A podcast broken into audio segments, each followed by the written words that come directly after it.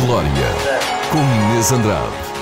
Com o apoio Repsol, a energia da Repsol apoia a equipa Portugal. Maria Caetano, cavaleira portuguesa de 37 anos, nasceu em Monforte, no Alentejo. Foi criada numa família ligada ao campo, à criação de cavalos e à equitação. Desde muito cedo percebeu qual era a sua grande paixão, o desporto equestre. Rapidamente tornou-se cavaleira federada nas modalidades de equitação de trabalho e na equitação à portuguesa. O seu pai, Paulo Caetano, esteve sempre ao seu lado desde os seus primeiros passos como professor e treinador, até hoje. Hoje soma cinco títulos nacionais de séniores, sete campeonatos da Europa, três campeonatos do mundo, várias vitórias em campeonatos internacionais pela Europa.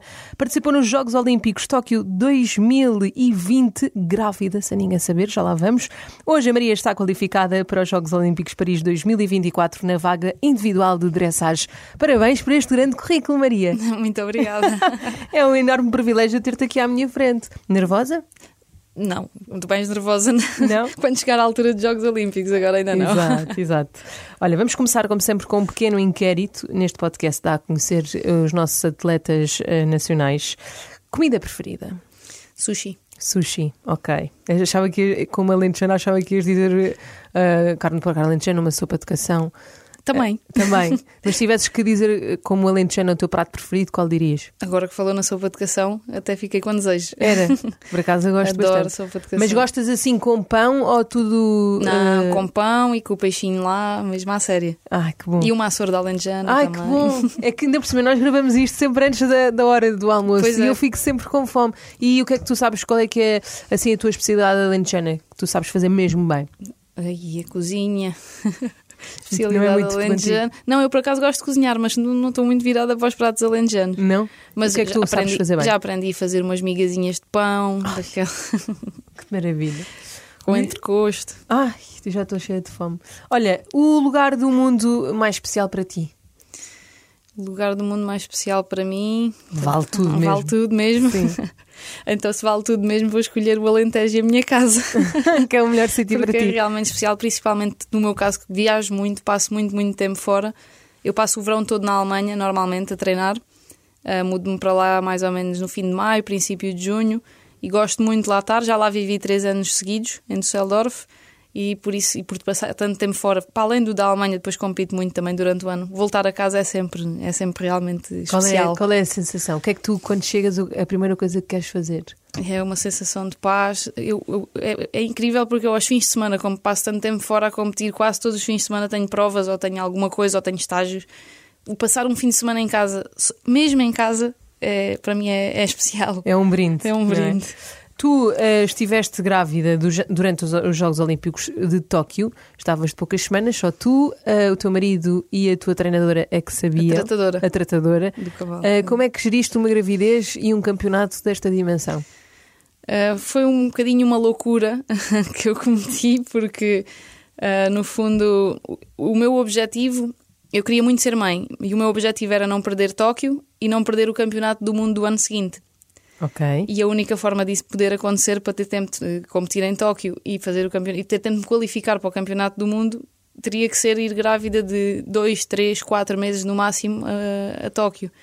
E então falei com o António, o que é que achas de, desta O loucura? marido. Vamos, o meu marido, o que é que achas desta loucura? Vamos tentar? E ele, vamos, vamos para a frente e não sei o quê. E correu tudo como planeado, podia não ter corrido nada, não é? Claro. Tipo, passado um mês de termos planeado isso, já estava grávida e estava a receber a qualificação para Tóquio. E depois, quando eu recebi a qualificação, ah, meu Deus, será que isso vai correr bem? Mas E- correu e tudo correu. lindamente, porque no fundo. também a minha médica me disse que uma pessoa que faz monta a cavalo e faz este desporto toda a vida, no fundo o corpo está preparado para isso e, e assim foi. Não tive nenhum problema, não tive enjoos, não tive nada. De... E vais sempre ter uma história para contar, é? Exatamente. A tua No, filha... fu- no fundo, a minha filha já, foi, já é olímpica. Exatamente. Que isso é o que ela vai fazer no, no futuro. E, e depois foi muito giro, porque quando, quando acabei a primeira prova correu muito bem, que, que deu-nos a qualificação para a final por equipas e depois conseguimos o diploma olímpico. Aí, assim que me desmontei do cavalo, contei ao meu pai e disse-lhe: Oh. Pai, tenho uma coisa muito importante para lhe dizer. Ele estava contentíssimo, tinha corrido bem, mas o quê? O que é que, o que, é que, pode, o que, é que pode ser melhor do que o resultado que tiveram? Olha, estou grávida. E ele ficou super espantado, mas super feliz. E Que depois bom. também fiz uma videochamada para a minha mãe, que estava com o António em Portugal, porque em Tóquio não podia ir quase ninguém por causa do Covid. Pois é. E então também foi, foi, foi realmente especial partilhar a, a alegria de estar nos Jogos Olímpicos com um bom resultado e ao mesmo tempo partilhar com a minha família que estava grávida. Tão bom, que história maravilhosa. Quais são as pessoas mais importantes eh, da tua vida? Eu, sem dúvida, o meu pai é uma pessoa que me marca, marcou e continua a marcar muito. Nós somos muito, muito chegados. Passamos os dias juntos, porque no fundo ele é o meu treinador, ele também monta a cavalo, trabalhamos no mesmo sítio. E para além disso, uh, no fundo, a minha família vive mais ou menos toda junta. Cada um vive em sua casa, mas vivemos todos na, na mesma herdade. Almoçamos juntos todos os dias. Ah. Os meus pais e o meu irmão, que também trabalha. Então vivem em comunidade. Cavalos, vivemos praticamente em comunidade. Sim. Uh, e para além disso, o meu pai acompanha-me sempre nas competições. Um, como eu disse, é o meu treinador, mas para além disso, é, é, é, o meu melhor amigo, é com ele que eu partilho tudo, tanto a nível eh, pessoal como profissional. Portanto, é sem dúvida um marco muito importante na minha vida. Tão bom falar assim, porque às vezes, eh, quando chegamos a uma certa idade, quando começamos a ser adultos, questionamos muito os comportamentos dos nossos pais e às vezes isso acaba por nos afastar. Ou ao contrário, questionamos Sim. tanto que começamos a olhar e pensar: isto é um exemplo, a pessoa é claro. é tão admirável que eu quero estar ao pé dela o máximo tempo possível.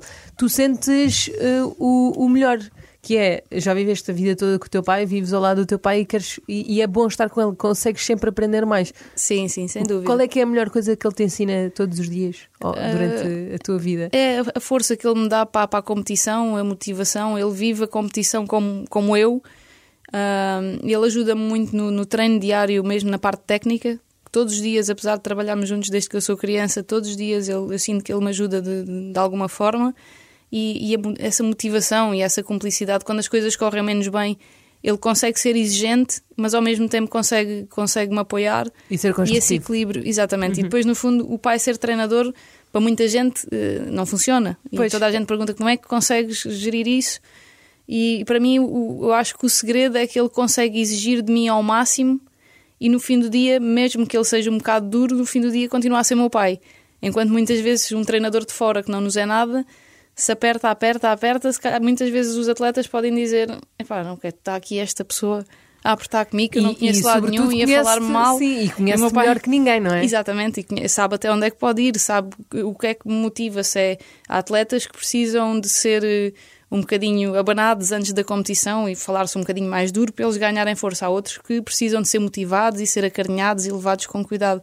E ninguém melhor que um pai para conhecer qual é o, o ponto Sim. onde tocar para, e para, contigo, para como é que é? Precisas de umas palavras duras antes de entrar em competição? Precisas de calma? Precisas de silêncio? Eu preciso de silêncio, sobretudo, antes de entrar em competição e preciso de, de, de muita técnica, de, de, me focar nos pontos técnicos. Não, não, não preciso de daquele tipo de motivação, ah, vai correr tudo bem, pensa positivo. Não, não sou, eu foco muito na técnica e, e nos aspectos que realmente ali, antes de entrarmos, o cavalo precisa mais ou ou se precisa de mais aquecimento ou menos, mais galope, mais trote, mais impulsão.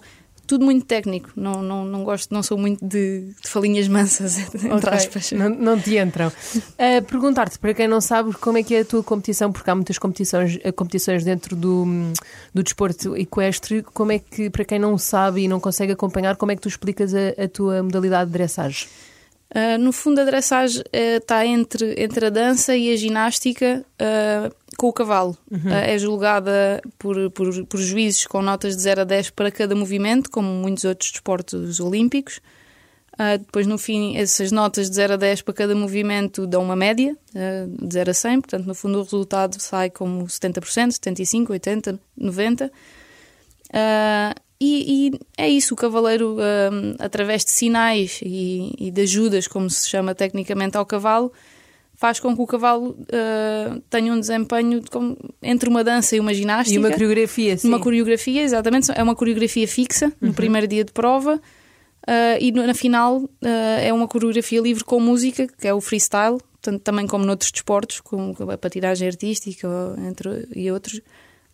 Então tu treinas o cavalo com aquela música? Ou não? Para a final, sim, sim. São músicas adaptadas a, que têm que bater exatamente com cada passada do cavalo, com cada movimento. Com o ritmo da e música. em que podemos, nós podemos montar o, o esquema, digamos assim, à nossa. Temos exercícios obrigatórios que temos que cumprir, mas podemos misturá-los da forma que nós queremos, no fundo, para, para mostrar a parte mais forte de cada cavalo, não é? Claro. Mas do primeiro, a primeira prova, que é realmente aquela que conta para nos apurarmos para a final, é um, um esquema fixo de exercícios. Todos fazem igual? Todos fazem igual. E, e ganha quem for mais elegante a fazer Exatamente, o depois a parte do julgamento é muito. Era isto, precisa. era, isto, era isto mesmo que eu ia dizer, porque, hum, por exemplo, nos saltos, eh, hum, a avaliação é muito mais eh, objetiva, não é? É 100% objetiva. Pronto, aqui É eh, é as avaliações, exato, aqui as avaliações são muito mais subjetivas. Muito. Como é que tu lidas com. Porque depende um bocadinho dos, dos jurados que, que lá estão. Como é que tu lidas com essas injustiças que acaba por, por existir? Sim, um desporto julgado por humanos tem, é sempre subjetivo e tem sempre. A não ser que tivesse assim umas câmaras. Exato, que- não, eu acho que não. E já, já- vai acontecer. Cada vez se tenta mais eh, objetivar o julgamento através de técnicas, até já se pensou em câmaras, já se pensou em lasers com linhas para ver se o cavalo está direito. Mas eu acho que o desporto, este desporto é assim e acho que quem o pratica ou quem quer praticar tem que aceitar eh, o que é. Acho que ajuda muito aos atletas um dia ou durante um período acompanharem o juiz. Eu, eu, para a minha formação, quando era mais nova, Uh, tentava, quando não estava a fazer provas, ir secretariar os juízes, ou seja, ser eu que escrevia as notas para perceber a perspectiva A deles. sensibilidade deles, sim. E, e isso ajuda muito e, e é uma, uma, uma posição muito difícil ser, ser juiz, porque são é muito pouco tempo que eles têm para, para, para olhar o exercício e dar a nota. Ah, portanto, eu respeito muito essa posição e tento ah, perceber da melhor forma sempre que eu sinta que há alguma injustiça. E o que eu costumo dizer é que quem quer fazer dressage tem que estar, tem que estar habituado a isso. Faz parte do jogo, Faz é? parte do jogo. E depois, inconscientemente, a- as bandeiras contam muito. Por exemplo, os países históricos que ganham quase sempre na dressage é quase sempre a Alemanha, a Inglaterra Portanto, e a. Holanda. Portanto, inconscientemente, os juízes, quando veem um, um cavaleiro desse país a entrar, para eles à partida já é bom e então é normal que que a, nota- a caneta lhe fuja para uma nota mais alta, enquanto se agora Portugal neste momento já está muito mais acima. Já está num, num dos países que é muito admirado pela qualidade da equitação, principalmente a técnica, a história de equitação que nós temos, os juízes reconhecem muito isso. Mas no início, aqui há 20 anos, havia muito poucos cavaleiros a fazer dressage portugueses. E então nós sentíamos, quando entrávamos num campeonato da Europa, num campeonato do mundo, sentíamos que estávamos a fazer bem, mais, estávamos sim. a fazer bem, mas ainda não tínhamos aquele reconhecimento dos juízes. E havia cavaleiros que ficavam muito frustrados com isso, mas eu sempre vi como uma, com- como uma motivação. Não, nós temos é que continuar, temos que continuar a aparecer, temos que continuar a aparecer bem e a, e a subir, que um dia os juízes vão dizer, pá, esperem lá que estes portugueses lá do cantinho da Europa até sabem o que é que andam a fazer. Exatamente. E, e assim foi. Hoje Especialmente tu que vens de uma, uma família que faz criação de, de cavalos lusitanos, portanto és aqui a grande porta-voz de dar a conhecer esta raça ao mundo, uma raça com muitas particularidades que ainda não faz parte, eh, ainda não está bem tabulada nos rankings eh, mundiais dos cavalos, mas encontrarmos aqui em num lugar interessante Uh, uma senhora que tem um cavalo lusitano e não é portuguesa e é o melhor cavalo lusitano no ranking. Como é que tu, o que é que explicas para ela fazer esta, esta escolha do cavalo lusitano? Porque a, a normalidade é sempre mais os cavalos holandeses, ingleses. Uh, porque é que tu achas que um cavaleiro em dressage uh, opta por escolher um cavalo lusitano, sendo que não está no, no melhor lugar rank, do ranking? Eu acho que hoje em dia estamos a chegar um bocadinho onde queríamos, eh, no Lusitano, que é os cavaleiros internacionais estão a começar a ver o Lusitano como um cavalo ah, igual aos outros, que nós chamamos Warmbloods, que são no fundo as raças alemãs e holandesas, que são as que dominam os rankings ah, na, dressagem e nos saltos também. Ah, portanto, essa, essa normalidade já de se olhar para um cavalo lusitano só porque é bom, não por ser lusitano, eh, eu acho que é o objetivo onde nós queremos chegar e no fundo essa, essa cavaleira escolheu esse cavalo por isso, porque o, o cavalo estava a competir em Portugal com o cavaleiro dele e ela realmente viu a qualidade no cavalo pelo cavalo, não por ser lusitano. Porque no início o cliente do cavalo lusitano era, era o apaixonado pela raça por si e não porque o cavalo Pela era bom para o desporto, pela beleza, pelos movimentos do lusitano. E hoje em dia o cavalo lusitano já está a ser visto como mais um cavalo de desporto. E isso é realmente muito bom e mostra que ele tem capacidade de, de chegar lá. A razão de ainda haver tão poucos é que a nossa raça é muito pequena. Temos um efetivo muito, muito pequeno de éguas a criar face às outras raças e que é muito difícil de crescer porque o, livro do cavalo lusitano, ou seja, a raça lusitana é pura. Então nós não podemos agarrar um cavalo alemão e, e usá-lo como garanhão na nossa raça para dar mais força ou mais capacidade atlética. Então o crescimento E a evolução da raça é sempre bastante mais lenta e mais difícil. Achas não é? que um cavalo lusitano tem, tem potencialidade de chegar ao pódio do ranking dos cavalos nos dias de hoje? Eu acho que tem. Eu acho que vai, vai acontecer. Vai, Vai? acontecer. O que, eu não, o que eu acho que vai ser muito difícil Uhum. é nos, por exemplo, nos eh, 50 primeiros do ranking mundial haver 20 lusitanos. Isso é que eu acho praticamente impossível.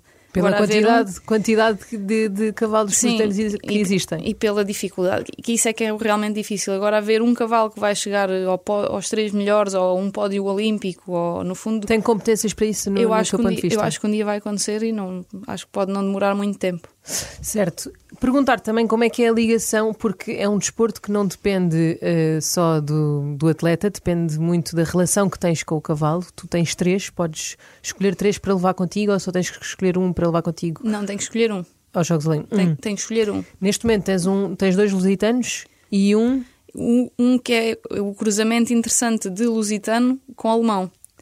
Só que esse, claro, não é lusitano, é um, que chama-se- é um cavalo cruzado que, que está inscrito no, como português de desporto. No fundo, é a Ok. raça dele, é português de desporto. Ah, e é, o- é- é essa tentativa que, que está a fazer muito agora em Portugal e também fora, que é juntar o lusitano com raças mais tipicamente de desporto, para tentar juntar, a- no fundo, as características boas do lusitano, que são a, a- a boa vontade que eles têm sempre de ajudar o cavaleiro, Que giro. eh, nós chamamos a boa cabeça, Uhum. eh, e a capacidade para exercícios de, de maior reunião, como é a passagem e o piafé, que são exercícios de, que, como é aquele trote assim elevado, bonito, que os cavalos fazem. O lusitano tem muita facilidade para isso. Ah, e juntar com, com a capacidade atlética dos cavalos centro-europeus. ah, e no fundo está-se a- criar agora uma nova raça que se chama Luso Warmblood, que, Que é, que é o cruzamento do lusitano com, com os centro-europeus, com os Warmbloods. Então, se calhar são esse esses meu que vão cavalo- estar, vão estar no pódio. Eu acho que sim, eu acho que também, Mas- há, também há essa chance. Sim, mas o e que o é que meu cavalo sentes? principal Sim, agora é. é- Que é- te fez qualificar Exatamente, para, para exatamente. jogos. Foi o que me fez qualificar para os jogos é a Luz Warm Blood. E, e estás a pensar levar este cavalo para Paris. Isso, isso não, não faço ideia. Eu tenho os três cavalos eh, que estão em grande prémio internacional agora, estão a treinar ao mesmo nível. Estão, o meu foco está de igual forma nos três. Ah, vamos, vou competir com os três durante o ano e depois irá o que tiver melhores classific- classificações e, claro, que tiver de boa saúde, da parte veterinária. E... Pois, porque vocês podem ficar lesionados, mas os cavalos também. Exatamente. Como é que se, gerir como é que se gere partes. essas duas partes? Ou seja, a relação emocional com, com o cavalo, a parte física e emocional que o atleta e o cavalo, no fundo, partilham como Exato. equipa. Como é que tu explicas isto a quem não eu faz ideia? Que, eu acho que há exatamente esses três pontos: a nossa parte física do cavaleiro, a parte física do cavalo, a saúde do cavalo, que é muito, muito, muito importante gerir, porque no fundo nós vemos a, a equitação e parece uma coisa leve, uma coisa graciosa, mas não, é uma coisa muito. É, é como o balé. Se nós virmos, vimos uma, uma bailarina a dançar, parece uma coisa suave, uma coisa linda, mas depois o esforço ah, muscular e de tendões e de articulações é brutal. E nos cavalos é, é exatamente a mesma coisa. Portanto, o acompanhamento veterinário de alto nível é muito, muito importante e tem que ser levado muito a sério. E depois, ainda para além da parte física e, e de saúde, temos a relação emocional entre cavaleiro e cavalo, que é muito importante. É uma coisa que se constrói. Para mim, para mim é fundamental porque constrói eu tento que os meus cavalos estejam comigo desde o início, desde polos, e, e tento estar o mais tempo com eles possível, não só no treino, não só na competição. Eu, por exemplo, nas- tento ao máximo viajar com o meu cavalo. Agora vou competir à Suíça na próxima semana, eu vou no caminhão com o meu cavalo, porque eu gosto de saber como é que ele come, como é que ele bebe, como é que ele dorme, que é para chegar lá o mais, o mais fit possível e, e só- e claro que o meu tratador ou a minha tratadora que forem com ele também, também os conhecem a 100%, mas aquela relação eu olho para eles e eu já sei se ele está ou está mais cansado ou está consigo perceber isso e isso Tu falas, falas com o cavalo? falo não- falo à, mane- à minha maneira mas falo também falo eu acho que eles Mas, eles mas ias concluir, ias dizer que no fim. eh, no de- fim o cavalo de- eh, na, na altura chega-se a uma altura da- da- das que são as inscrições nominativas ah, e as inscrições definitivas aí o cavalo tem que estar escolhido e aí o cavalo que entra nas inscrições definitivas para os Jogos Olímpicos é esse cavalo que tem que ir. Mas Certo. até lá que normalmente é tipo um mês antes as definitivas um mês três semanas antes dos jogos.